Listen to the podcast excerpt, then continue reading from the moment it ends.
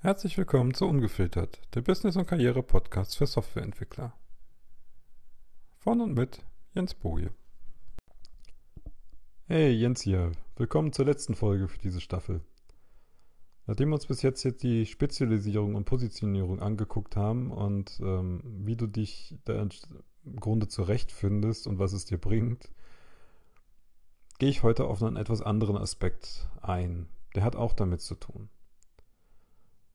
Das sind nämlich die Schmerzen, die derjenige hat, der dich beauftragt. Weil niemand wird zu einem Spezialisten gehen, wenn er nicht irgendein Problem hat. Und je mehr dieses Problem drückt, desto eher ist er auch bereit, den Spezialisten zu bezahlen.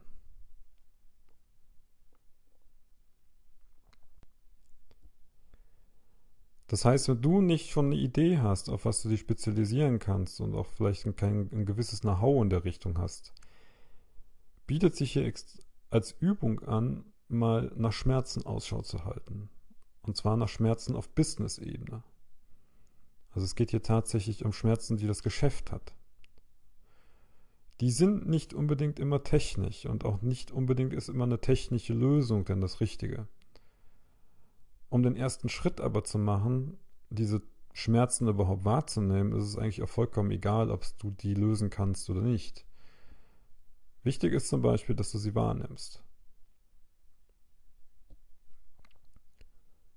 Zum Beispiel lag bei mir letztens ein Magazin im Briefkasten, das versehentlich da gelandet ist und das den schönen Namen trägt Verkehrsrundschau. Das ist ein Wochenmagazin für Spedition, Transport und Logistik. Kenne ich überhaupt nicht. Die Branche. Habe ich noch nie was mit zu tun gehabt. Ich nehme dies jetzt einfach mal das Magazin und was ich da als Erkenntnisse dran gefunden habe, als Anlass, dir mal zu zeigen, wo man einfach gucken kann und welche Schmerzen dann hochpoppen, wenn man einfach nur mal drauf achtet.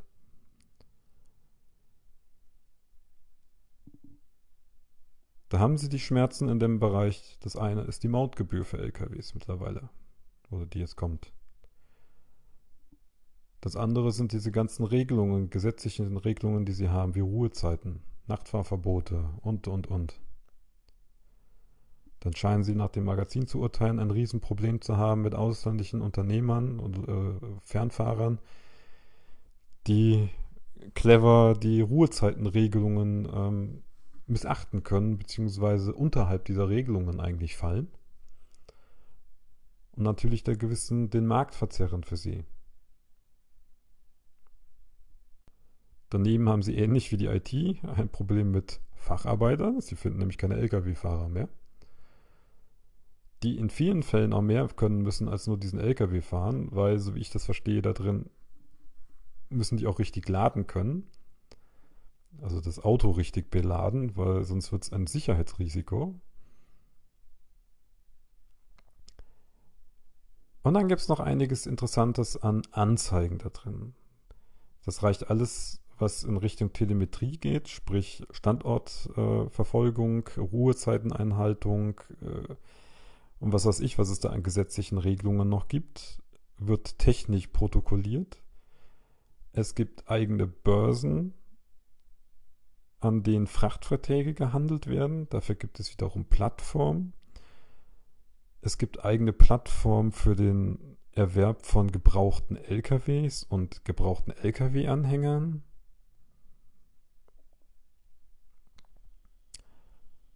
Und ein Artikel hat ganz besonders meine Augen aufmerkt da drin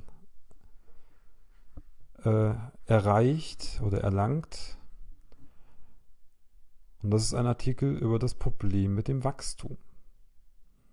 Das heißt, viel, gerade viele von den kleineren und mittleren Speditionen haben zwar einen guten Markt, sprich die Auftragslage ist wohl sehr gut, Allerdings können sie nicht entsprechend mitwachsen, weil viele ihrer internen Prozesse noch total manuell sind. Oder, tada, auf Excel basieren. Und wie jeder von uns weiß, sind diese Excel-Lösungen natürlich alles andere als fehlerfrei und äh, risikoarm.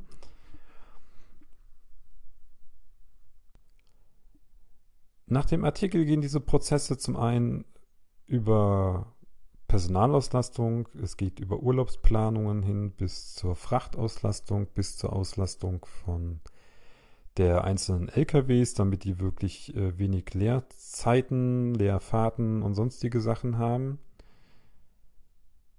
Und gerade den Teil, dieses, mit diesen Excel-Lösungen, sehe ich mittlerweile immer als sehr, sehr markanten Schmerzfaktor an oder als Problemfeld. Sobald ich irgendwo mitkriege, dass es eine exorbitante Excel-Lösung kriege, werde ich hellhörig. Und der nächste Schritt, der dann meistens folgt, ist einfach mal mit den Leuten reden. Wie anfällig ist denn eigentlich ihr Prozess? Wie geht's ihnen denn damit? Und je mehr man mit diesen, mit den Leuten, mit den Beteiligten da eigentlich spricht, desto mehr kriegt man ein Gefühl dafür, ob das tatsächlich ein vorhandener Schmerz ist, für den jemand Geld ausgibt.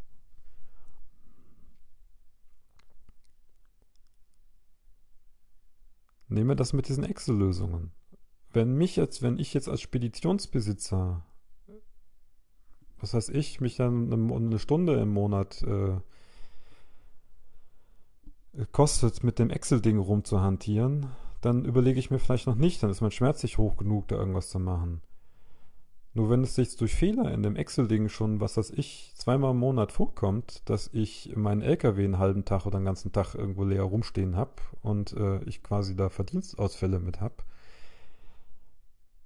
dann hätte ich tatsächlich ein Interesse daran an einer Lösung. Wie die Lösung aussieht, ist jetzt eigentlich eher mal zweitrangig. Wie gesagt, in der Folge geht es darum, Schmerzen zu entdecken und herauszufinden, ob das wirklich ein Schmerz ist, den wir da annehmen.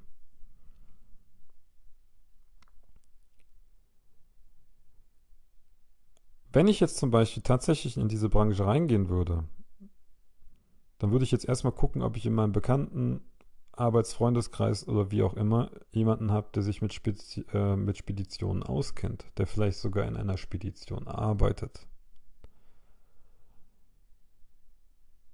und einfach mal unverbindlich mit denen ein Gespräch anfangen. Aber nicht direkt fragen nach dem Motto, oh, na, ihr habt da Excel-Sheets, da könnte ja irgendwas schieflaufen, da können wir besser machen. Nein, sondern einfach nur fragen, was dann eigentlich aktuell ihre Probleme sind auf Geschäftsebene. Wo drückt der Schuh?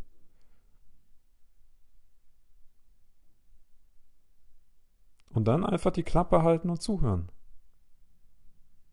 Und sie werden dir tatsächlich erzählen, also wenn ein gewisses Vertrauensverhältnis da ist und du ihnen versichert hast, dass du ihnen nichts verkaufen willst und sie dir das glauben, dann werden die Leute dir im Normalfall äh, ein Ohr abkauen und ihr deine Probleme ausschütten und du musst nur zuhören, aufschreiben und gucken, ob du danach was draus machen kannst.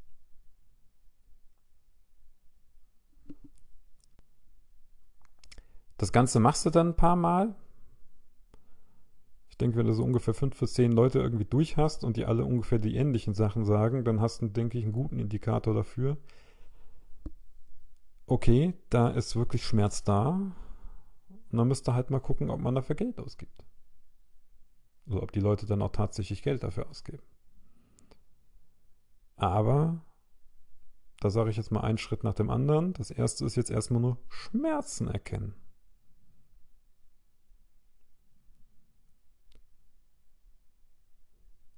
Sprich, machen wir es einfach für dich.